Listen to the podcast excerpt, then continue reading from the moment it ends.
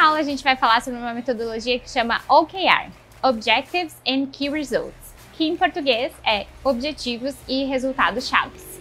Essa metodologia é um modelo de gestão ágil de desempenho com foco em resultados. Ela também serve como uma ótima ferramenta de comunicação interna, ou seja, da gente deixar todo mundo sabendo daquele porquê e daquele o quê, comunicar propósito com muito mais assertividade, e ela também serve para integrar as equipes à nossa missão, à nossa visão e aos nossos valores. O que é importante dizer é que OKR é um modelo de gestão e ele é aplicável em vários contextos diferentes. O que a gente precisa entender é como ele se adapta ao nosso contexto.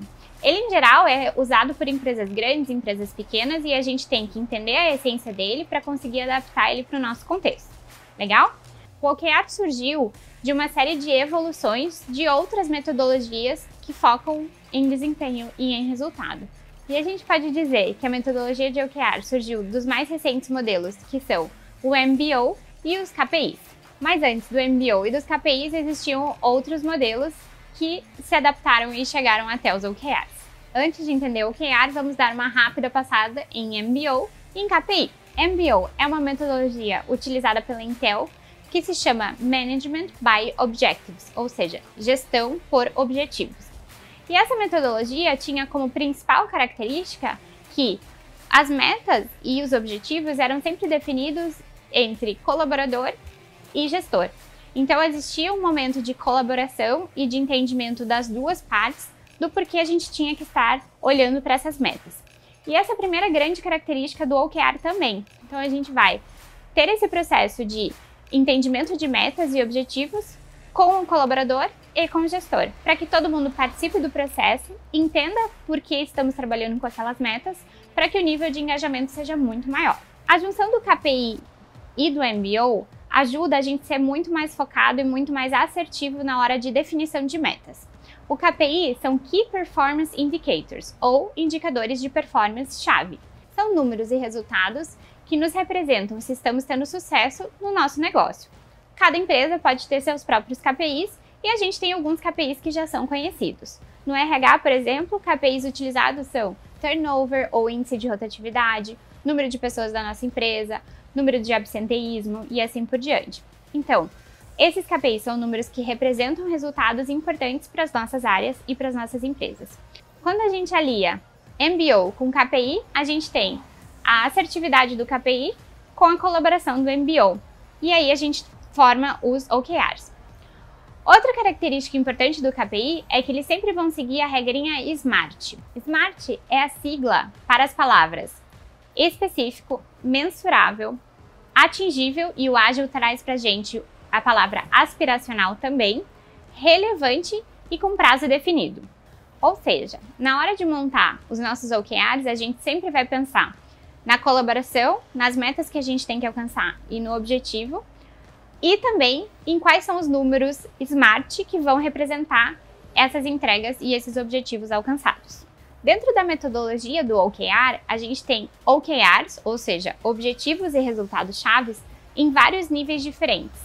A organização pode optar em fazer apenas um nível, um nível mais macro ou cascatear isso a nível individual. O que é importante a gente dizer? Qual é a grande diferença entre o cascateamento de metas do OKR em relação ao modelo mais tradicional. A gente não tem só metas cascateadas top-down, de cima para baixo. A gente também tem elas bottom-up, de baixo para cima. E também peer-to-peer. -peer. Então, se eu tenho alguma meta que eu acho que é relevante para outra equipe também e que a gente pode trabalhar em conjunto, eu posso sugerir essas metas em conjunto também. Então, o que a gente vê é que é um modelo muito mais colaborativo e que, à medida que a gente vai ganhando maturidade no processo, a gente não precisa esperar que todas as metas sejam cascateadas até o nível individual. Que as pessoas podem sugerir metas e objetivos para suas próprias equipes e a nível individual que vão ajudar a empresa a atingir seus objetivos. Então, a gente está falando que a metodologia de OKR tem vários OKRs. E agora a gente vai entender o que, que é OKR. O OKR é formado por esses dois pilares: o O, que são os objetivos, e o KR, que são os resultados chaves. E agora a gente vai entender o que é cada um deles. O objetivo são metas aspiracionais. são memoráveis, são sonhos e elas não são quantitativas, elas são qualitativas. Ou seja, esses objetivos eles não vão ser KPIs, eles não vão ser SMART. A gente vai ter um sonho, por exemplo, dominar a América Latina ou alcançar os melhores talentos, que não são necessariamente mensuráveis, mas eles são um sonho que todo mundo vai conseguir memorizar. Qualquer pessoa da empresa tem que saber qual é o objetivo da empresa. Por isso que ele tem que ser tão memorável. Se a gente tem um objetivo que é só qualitativo, como que a gente vai saber que a gente está chegando no nosso resultado? Aí vem os resultados chaves para embasar esse objetivo. Então, os resultados chaves são o como a gente vai chegar lá, ou aliás, como a gente vai saber que a gente está chegando lá. Então, são resultados, entregas de valor para nossa empresa que vão representar que a gente está chegando mais perto daquele objetivo. Os resultados chaves têm vários tipos diferentes. Eles podem ser de valor numérico, ou seja, representar faturamento, número de clientes, número de usuários num site e assim por diante.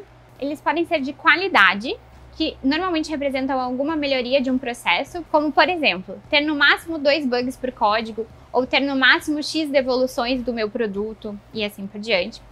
Eles podem ser de eficiência, que normalmente tem a ver com tempo de resposta de alguma coisa, por exemplo, resolver os bugs em até tanto tempo ou responder meu cliente em até tantas horas. Isso tudo são resultados chaves de eficiência. E a gente tem os polêmicos milestones o milestone é um resultado chave que é 0 ou 1. Um. Eu não consigo mensurar ele na metade do processo. Eu não consigo dizer eu estou a 50% desse resultado chave. Ele normalmente representa uma entrega de valor muito grande que a gente faz ou não faz. Se não fez, não atingiu. E não adianta chegar naquele ponto que é 70%. Ah, eu entreguei mais ou menos isso, mas ele não está entregue 100%. Se não entregou 100%, não entregou. O que, que pode ser isso? Por exemplo, implementar o OKR na minha empresa. Se eu implementei mais ou menos, quer dizer que eu não implementei. E eu não posso considerar esse resultado chave batido. Ou, por exemplo, implementar um chatbot dentro da minha empresa. Notem que esses resultados chaves não são tarefas, não são atividades, são realmente entregas de valor para a nossa organização. E a gente tem que tomar muito cuidado na hora de escrever nossos resultados chaves para a gente não se confundir com as tarefas. As tarefas são importantes e é a partir delas que a gente vai se organizar para alcançar nossos resultados chaves, mas elas não fazem parte da estrutura de OKR. Vamos para um exemplo prático? Se eu falo que existe um objetivo que é ficar em forma, ficar em forma é igual para mim ou para você? Provavelmente não. Ficar em forma pode representar várias coisas diferentes e por isso que ele é qualitativo, mas ele é memorável, qualquer um pode lembrar disso. E para a gente definir o que é ficar em forma, para a gente alcançar esse objetivo, a gente vai usar os nossos resultados chaves.